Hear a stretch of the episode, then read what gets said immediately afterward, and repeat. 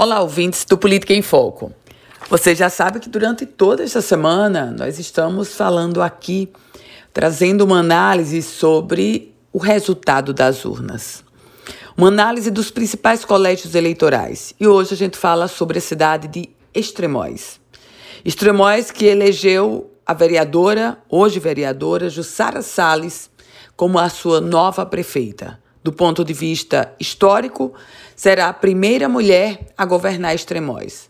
Do ponto de vista da política partidária, Jussara Salles conseguiu uma façanha que surpreendeu por um motivo muito simples.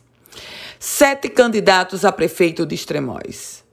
O atual prefeito, aliás, afastado, Joás Oliveira, a esposa do ex-prefeito Klaus Rego, o vereador Renata Rego, o vereador Eduardo Mota foi candidato a prefeito, ele que contou com o apoio do ex-prefeito Edilton Trindade.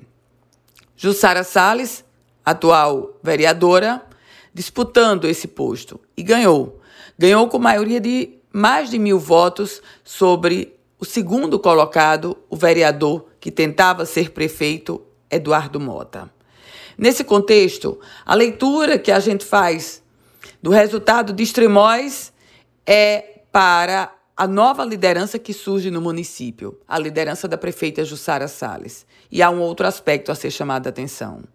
O fim da carreira política de Joás Oliveira. Aí você pode dizer, ah, mas ele pode ser candidato. Pode.